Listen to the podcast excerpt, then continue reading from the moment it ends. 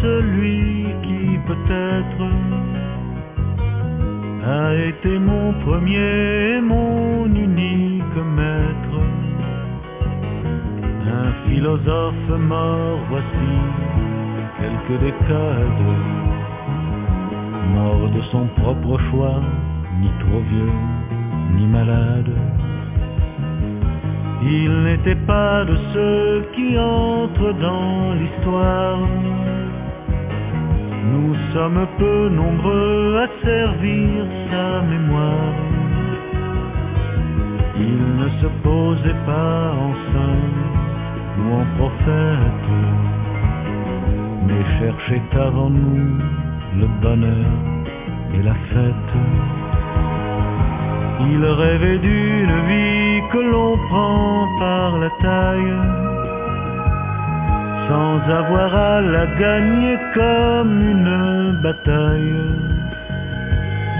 Il disait que la terre était pleine de fruits, et de pain et d'amour, et que c'était gratuit.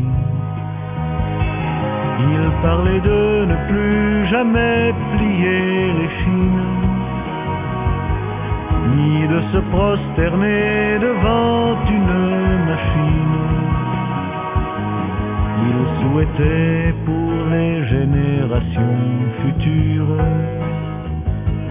de ne souffrir jamais d'aucune courbature sans vouloir enseigner, sa parole était claire.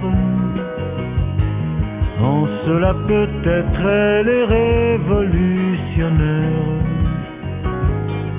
Je voudrais rendre grâce à ce maître en sagesse qui ne nous arrivait ni d'Orient ni de Grèce. Je voudrais rendre grâce à ce maître en sagesse qui ne demandait que le droit à